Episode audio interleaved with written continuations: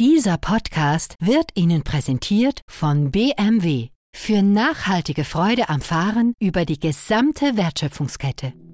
NZZ Akzent.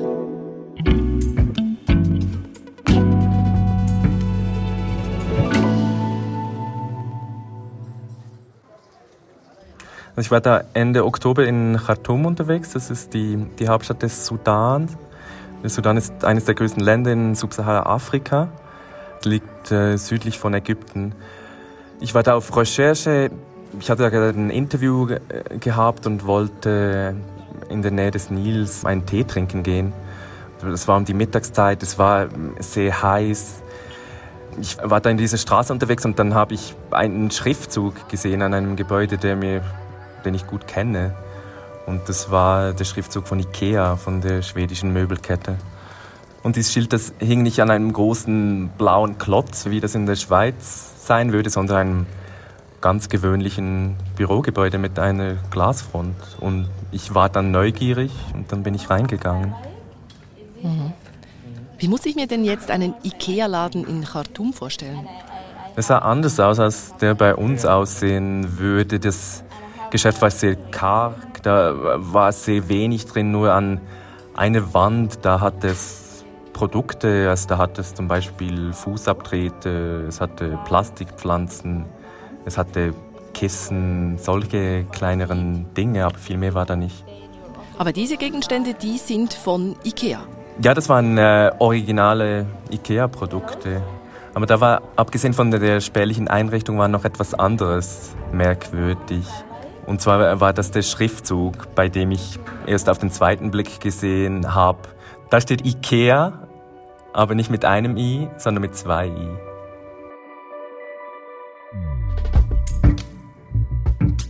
Ein ungewöhnlicher IKEA-Laden mitten in Khartoum, geführt von einer jungen Unternehmerin, die den politischen Turbulenzen im Sudan trotzt. Afrika-Korrespondent Samuel Misteli erzählt ihre Geschichte.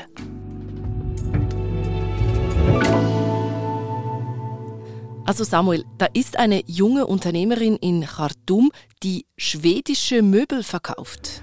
Ja, genau. Ihr Name ist äh, Dalia Abdel Sadik. What's your name? Dalia. Sie ist äh, 29 Jahre alt. Sie hat Architektur studiert und sie mag Ikea schon lange. Sie hat schon während des Studiums damit geliebäugelt, ein, ein Ikea-Geschäft aufzumachen. I was hearing about Ikea and really I'm a big fan of it. Und zwar, weil sie schwedisches Design liebt. Sie sagt über Ikea-Möbel, die seien natürlich, die seien schlicht, die seien einzigartig. Also sie ist ein großer Fan. Mhm. Also sie ist begeistert von IKEA, aber warum ausgerechnet ein schwedischer Möbelkonzern? Das kommt daher, dass, dass Dalia viel Lust hat auf die Welt da draußen, auf die Welt außerhalb des Sudan. Es geht ihr nicht nur um, um Ikea, sondern sie hört zum Beispiel auch Musik von Rihanna oder sie schaut Harry Potter als Film. Sie spricht fließend Englisch, obwohl sie das in der Schule nie gelernt hat. Und das kommt daher, dass der Sudan während Jahrzehnten ein isoliertes Land war. Warum isoliert? Das war während der Diktatur von äh, Omar al-Bashir. Das war ursprünglich ein Militär, der sich 1989 an die Macht geputscht hat, der dann eine islamistische Diktatur errichtet hat, der unter anderem in den 90ern Osama bin Laden beherbergt hat im Land. Und was passiert ist, ist, dass der Sudan ist dann auf einer Liste von Ländern gelandet, die, die Terror unterstützen. Also die USA haben den Sudan auf diese, diese Liste gesetzt, was schwere Sanktionen zur Folge hatte. Also das hatte zur Folge, dass dass nur sehr wenige ausländische, vor allem westliche Firmen im, also gar nicht im Land präsent waren und dass der Sudan große wirtschaftliche Probleme hatte, einfach komplett isoliert war. Mhm. Und Dalia, die fühlt sich davon eingeengt. Ja, total, weil sie hat halt Lust auf eine Welt da draußen, außerhalb des Sudans. We want the change. You know, we were blocked for 13 years Sie hat fast ihr ganzes Leben und diese Blockade verbracht. Und dann 2019 gehen die Leute dann auf die Straße im Sudan und Dalia ist da dann auch dabei, weil sie will, dass sich das Land ändert und weil sie auch bei sich selber will, dass sich Dinge verändert. Und das Erste, was sie dann macht, ist etwas vordergründig Unpolitisches. Two years ago, I start to work by myself. Und zwar gründet sie ein Geschäft. Also es ist auch da schon ein Geschäft für, für Einrichtung. Das heißt da aber noch Venus. Und sie gründet dieses Geschäft mitten in diesen Revolutionswirren. Revolutionswirren, worum geht's da genau? Also es hat äh, Ende 2018 haben die Proteste angefangen. Das begann ursprünglich mit Protesten gegen äh, hohe Brotpreise. Die haben sich dann aber schnell ausgeweitet und wurden zu Protesten gegen, gegen das Regime von, von Bashir. Mhm. Und die Leute haben ein Ende dieser Diktatur gefordert und dass sich das Land eben öffnet und dass es wirtschaftliche Perspektiven gibt und Demokratie. Und hatten Sie Erfolg damit? Ja, die Revolution ist erfolgreich. Also im April 2019 stürzt Bashir. Er wird vom Militär entfernt. Und das hat dann zur Folge, dass es einen Wandel gibt, dass sich das Land ein Stück weit öffnet. 2020 wird der Sudan von dieser Liste von Ländern gestrichen, die Terror unterstützen. Und es kommt dann auch zu einer wirtschaftlichen Öffnung. Und jetzt nach dieser Öffnung profitiert da auch Dalia davon? Nein, sie profitiert nicht. But I found it really hard because the economic is very bad, so I close it. Es läuft nicht gut mit dem Einrichtungsladen Venus. Sie ist eine junge Frau und sie hat damit Vorurteilen zu kämpfen. She's a girl, she's young still and she can't do all of that. Es heißt eben, sie ist jung, sie ist eine Frau, die kann das nicht. Und dazu ist die Situation immer noch schwierig. Also das Land ist wirtschaftlich sehr instabil, politisch auch instabil. Und Dalia gerät dann in die Schulden. Das läuft nicht so, wie sie sich das vorgestellt hat und muss dann im November 2020 aufgeben mit diesem ersten Geschäft. Und was macht sie dann? Sie arbeitet die Schulden ab, also sie verkauft das äh, Inventar, sie arbeitet an einem anderen Ort, wo sie Geld verdient und stottert die Schulden ab. I really, I really get frustrated and depressed, so I decided to start all over again. Aber es ist nicht so, dass sie sich davon entmutigen lässt. Sie gibt diesen Traum von ihrem Einrichtungsladen nicht auf. Und ein bisschen später kommt dann auch die Idee mit dem IKEA-Geschäft wieder auf, den sie zusammen mit einer Freundin entwickelt. Und was macht sie dann? Sie tut sich zusammen mit dieser Freundin, die genug vermögend ist, dass sie das finanzieren kann.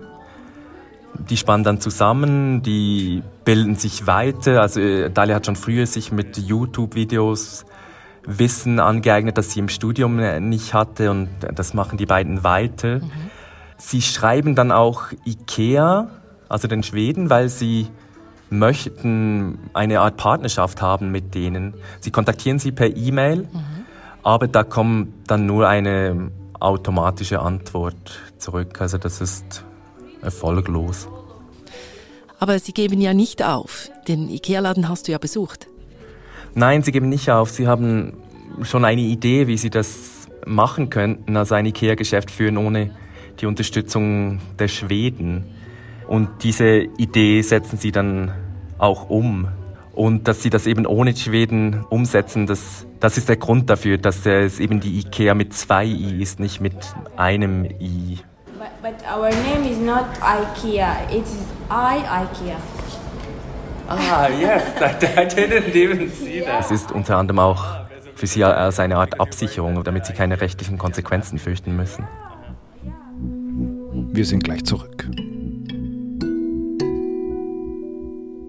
Elektrische Fahrzeuge allein genügen nicht, um die umfassenden Nachhaltigkeitsziele der BMW Group zu erreichen. Deshalb investiert der bayerische Automobilhersteller konsequent in innovative Materialien und Herstellungsprozesse, ganz im Sinne der Kreislaufwirtschaft. Rethink, Reduce, Reuse and Recycle für nachhaltige Freude am Fahren.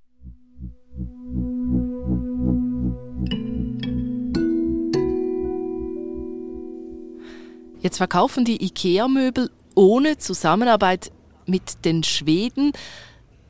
Kannst du mir erklären, wie funktioniert denn das? Du musst dir das so vorstellen, dass sich Dalia da mit den Kunden zusammensetzt. Sie berät sich, wie man das Haus oder die Wohnung einrichten könnte.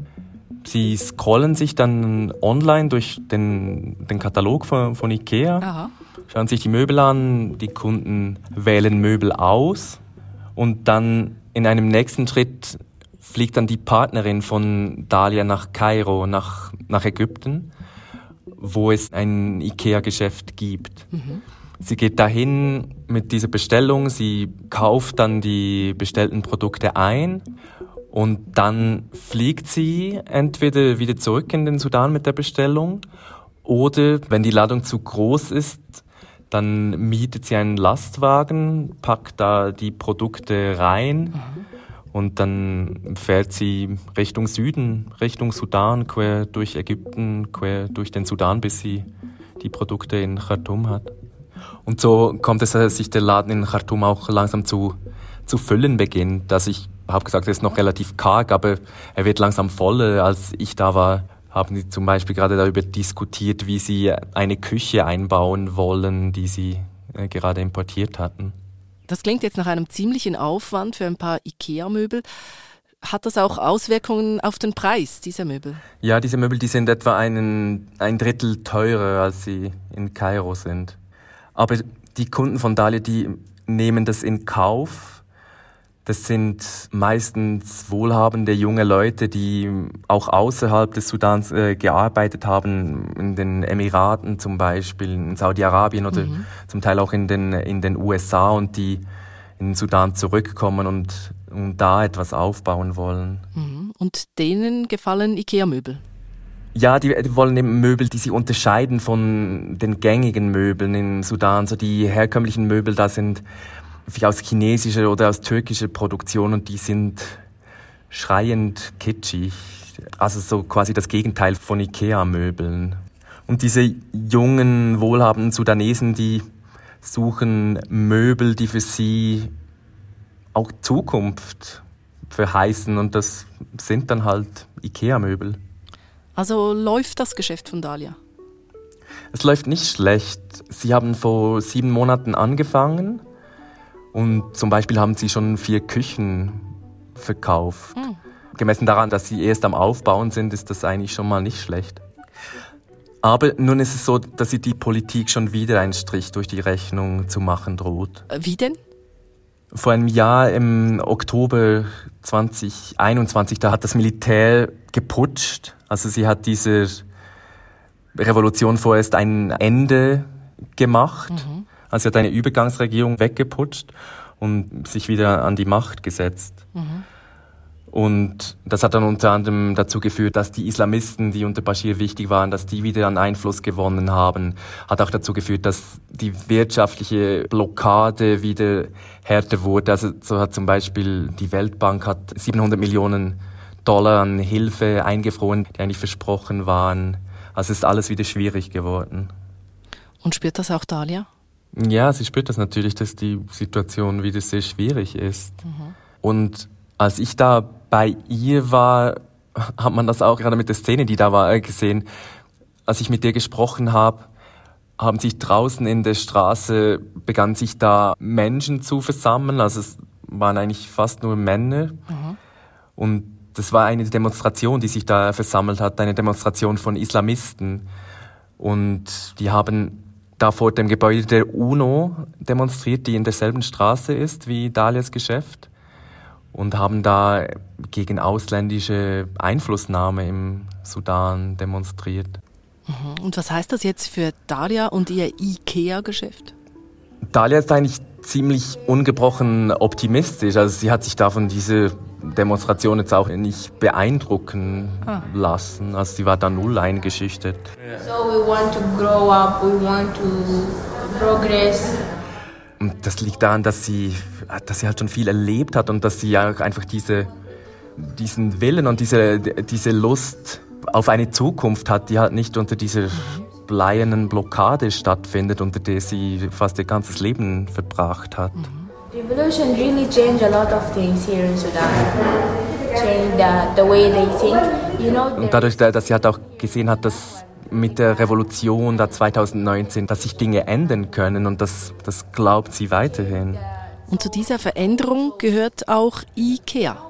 Ja, dazu gehört auch dieses Geschäft. Also mir ist es an diesem Tag ein bisschen vorgekommen wie eine Festung, in, in der dieser Aufbruch auch verteidigt wird, in der eine junge Frau daran festhält, auch wenn es da draußen ein paar hundert Islamisten demonstrieren. Mhm. Und das war auch beeindruckend äh, zu sehen, dieser Enthusiasmus und auch dieser unbedingte Wille, etwas zu verändern, auch wenn das in Anführungszeichen nur mit einem Geschäft ist. Und also als Fazit IKEA mit zwei I vielleicht auch ein Symbol der Hoffnung, das für eine ganze Generation von jungen Sudanesinnen und Sudanesen steht, mhm. die sich einen weltoffenen und demokratischen Sudan wünscht.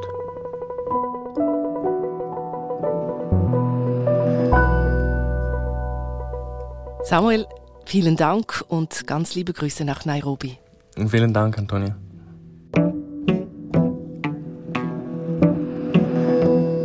Das war unser Akzent. Produzentin dieser Folge ist Marlen Oehler.